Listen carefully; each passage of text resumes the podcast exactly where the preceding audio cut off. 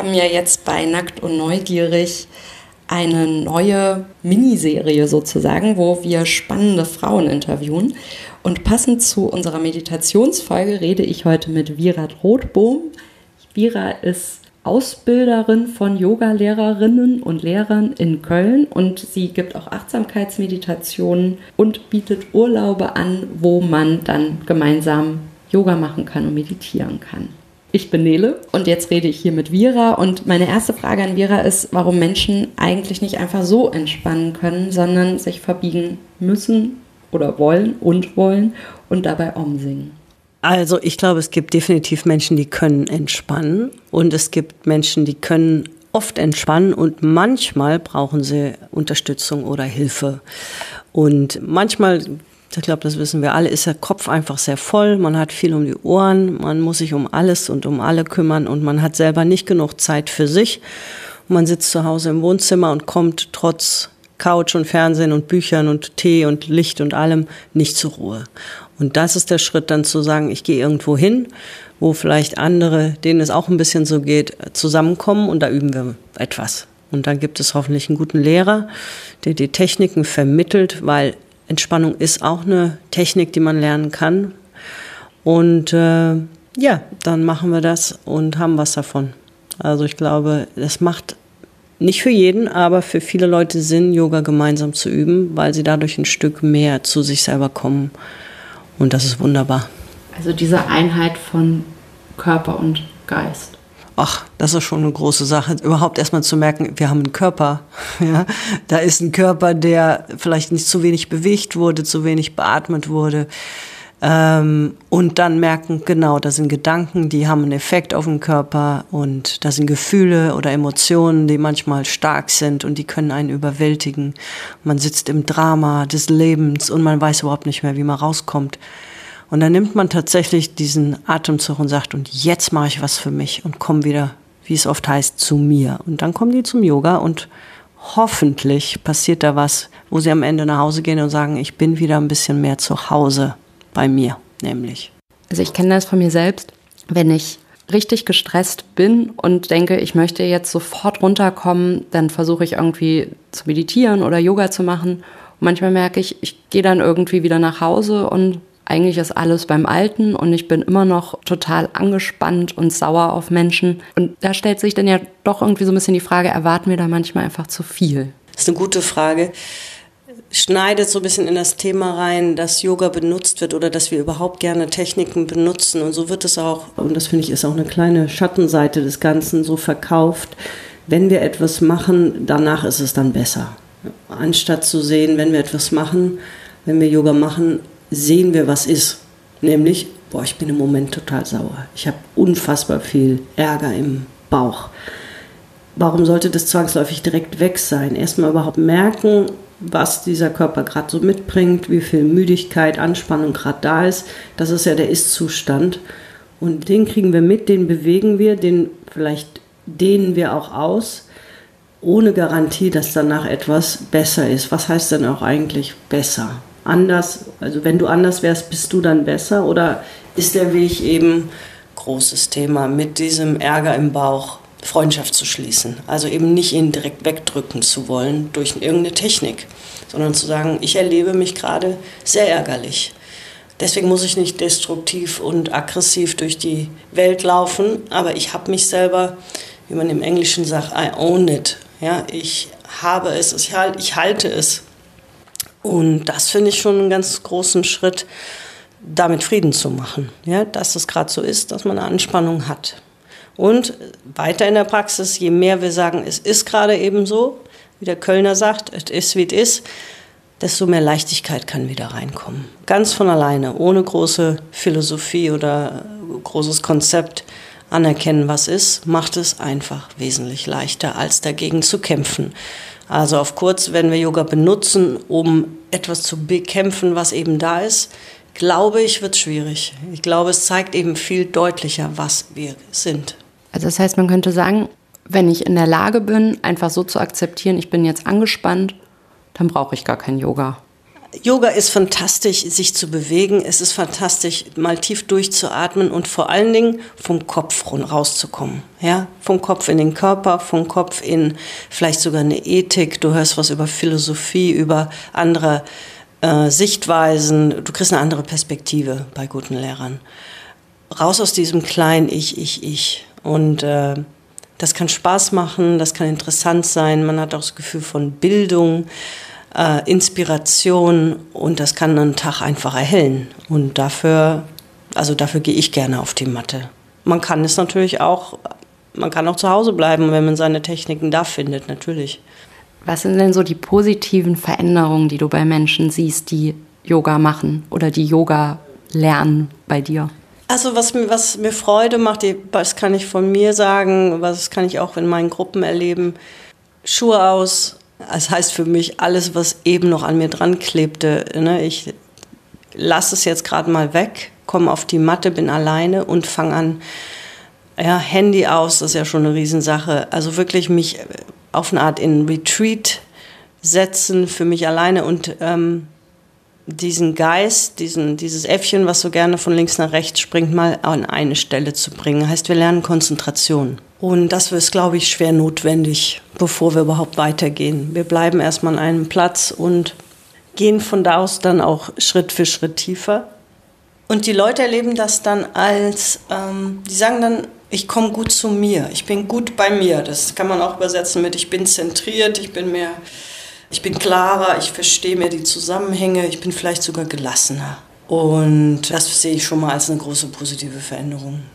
Und die geht so weit, wie sie weit geht. Das ist sehr persönlich, sehr unterschiedlich. Manche sagen einfach nur, ich fühle mich super danach. So, wie beim guten Sport.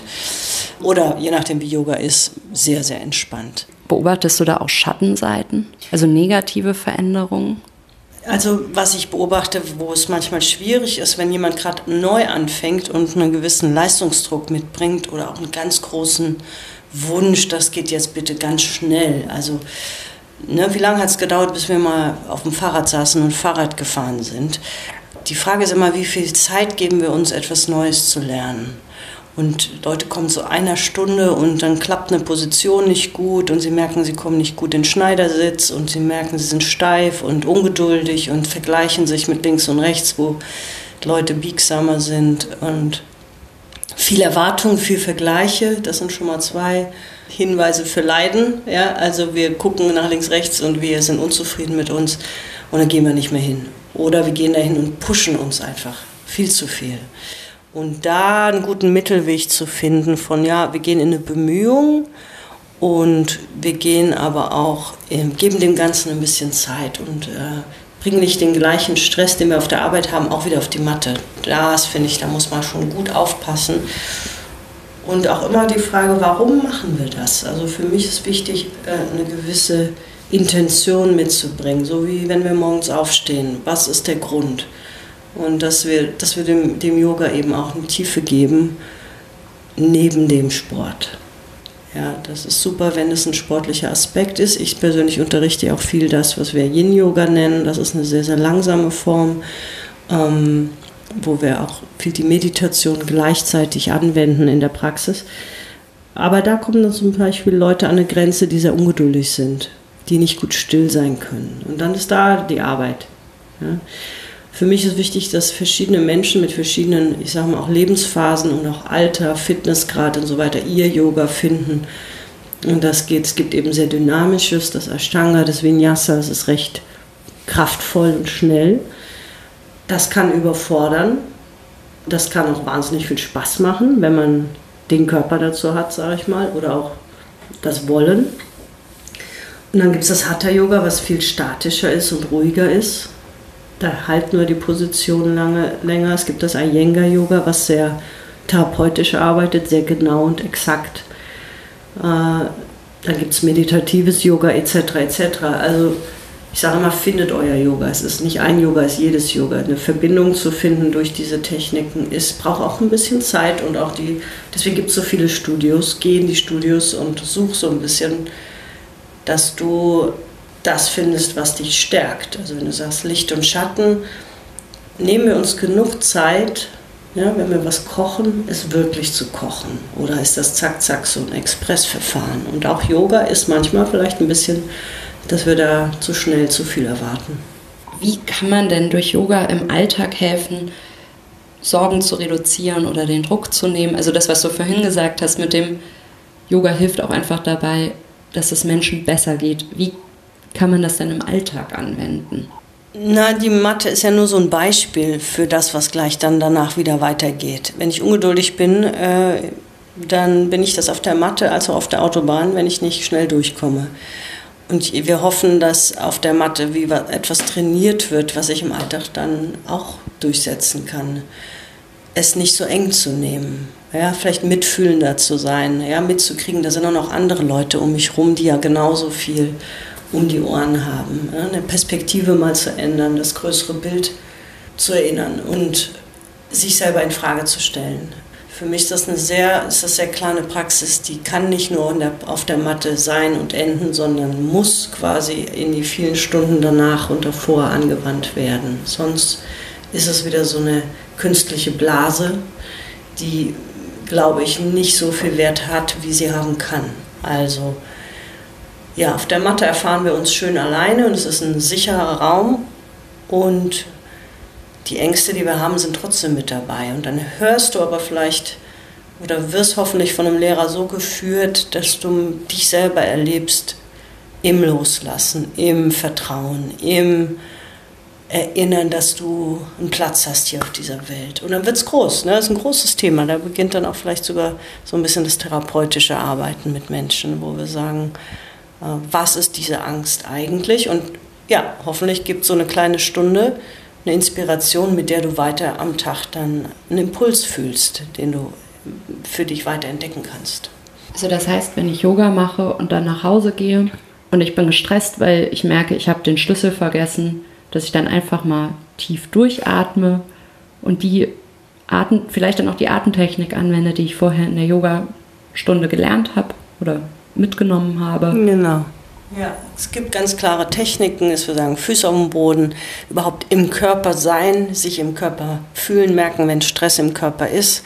Den können wir auch einfach unterdrücken und irgendwie wegschieben. Wir können in dem Moment, wo wir merken, Stress kommt, und das ist einfach das Leben immer wieder, in dem Moment zu so sagen, okay, das muss mich nicht jetzt irgendwie überfallen, sondern ich habe eigene Werkzeuge, dem zu begegnen und das ist dann alltagstauglich. Und du merkst, okay, ich bin gerade, ich habe nicht so viel Vertrauen in meine Selbstständigkeit, ich weiß, es läuft nicht gut.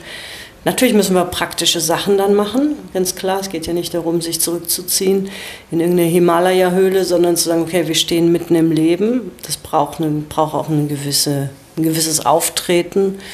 Aber zum Beispiel Selbstbewusstsein, das höre ich auch von einigen Leuten, dass sich das sehr verändert hat durch die Praxis. Ne? Dass man sagt, ah, ich, ich kann mich gut wahrnehmen und ich stehe auch zu dem, was ich bin. Und das heißt auch mit Niederlagen oder auch so Zeiten von Leere, ja, es passiert nichts, es kommt nichts, da ist kein Job, da ist kein Partner, da ist kein gar nichts, dass man mit dem, dass man da nicht so kämpft.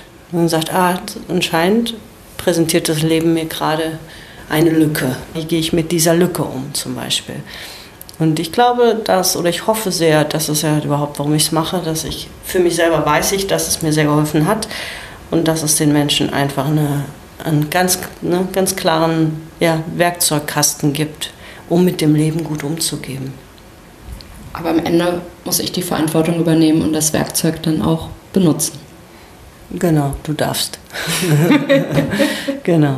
Du darfst, du kannst und hoffentlich erinnerst du dich, dass das dass da etwas ist, was immer bei dir ist. Und äh, ich habe gerade gestern eine ganz schöne Meditation gelesen und gemacht mit in der Gruppe. Vielleicht teile ich die gerade in diesem Moment. Das ist eine Meditation, wo man kommt aus dem Hinduistischen, wo man sich auf die Nasenspitze guckt. Und das bedeutet natürlich, dass wir schielen, das ist vielleicht nicht ganz so angenehm, sondern Du stellst einfach vor, du schaust vor deine Nasenspitze vor dir auf den Boden. Auf jeden Fall geht es um diese Nase, die vor dir ist und die du immer mit dir trägst. Egal wie du den Kopf drehst, ob du schlafen gehst, ob du in Urlaub fährst, ob du dich auf den Kopf stellst, die Nase ist immer dabei. Und die Nase steht für das, was du suchst. Das, was du suchst, sei es die Wahrheit oder das Glück oder die Liebe oder die, äh, was immer es ist, ist immer da.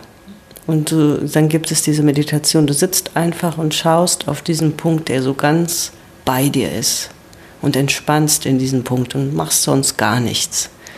Es ist einfach eine Kontemplation. Such nicht im Draußen, such auch nicht im Yoga das, die Erfüllung, die Erleuchtung, sondern es ist direkt bei dir. Andauernd, egal wo du hingehst. Es ist ganz, ganz nah. Es ist so nah, dass wir es oft gar nicht mehr sehen. So wie diese, diese Nase auch nicht sehen, obwohl sie eigentlich da ist. Aber ich merke gerade, also ich mache das ja jetzt, ist ein bisschen, also ist anstrengend, so zu schielen.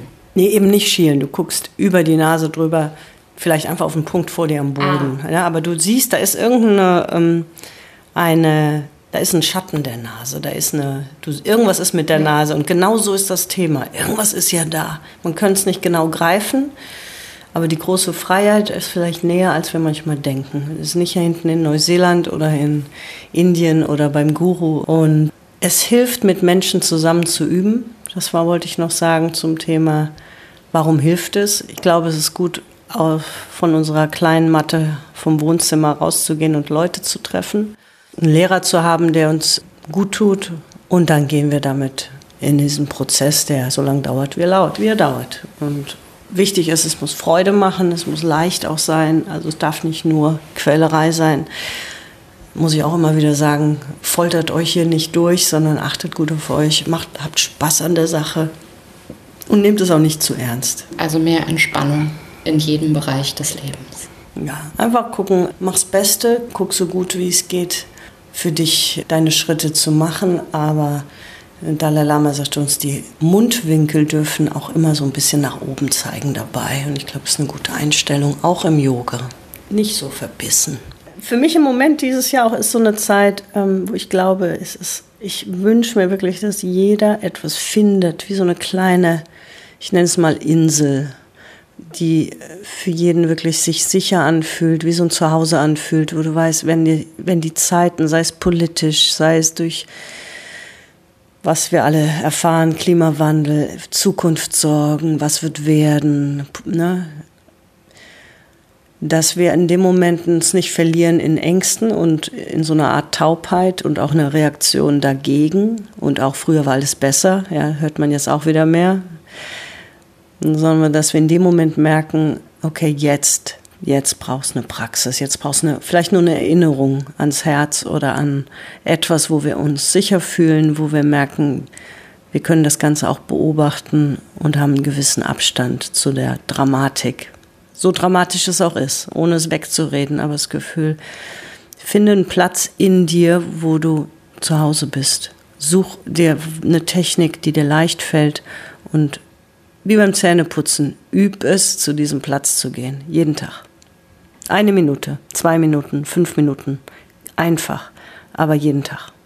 Wenn ihr das üben wollt, dann könnt ihr das natürlich mhm. gerne bei Vira in Köln. Vira, du hast bestimmt auch eine Internetseite, oder? Wo man ganz viel findet, was du so mhm. machst. Genau, vira.yoga, ganz einfach, ist die Seite. Und sie macht das nicht nur in Köln, sondern sie macht auch Urlaubsretreats, wo man dann auch noch an schöne Plätze fahren kann. Ich glaube, du hattest vorhin gesagt, im Frühling bist du in Spanien, oder?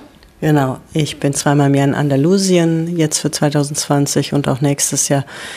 Ich bilde aus. Es müssen jetzt auch nicht nur Yogalehrer sein, sondern einfach Leute, die sagen, ich mich interessiert dieses langsame, meditative, Yin-Yoga, was auch viel die chinesische Medizin, jetzt wird es noch mal interessant, was macht jetzt die, was machen die Chinesen im Yoga, aber nur als Technik ganz interessant, weil das sehr langsam ist und viel mit Dehnung zu tun hat. Das bilde ich aus für alle Interessierte und ansonsten Meditationstage, Yogastunden und so weiter und so weiter. Alles, wo Menschen zusammenkommen und sagen, wir machen jetzt einfach mal die Augen zu und gehen nach innen.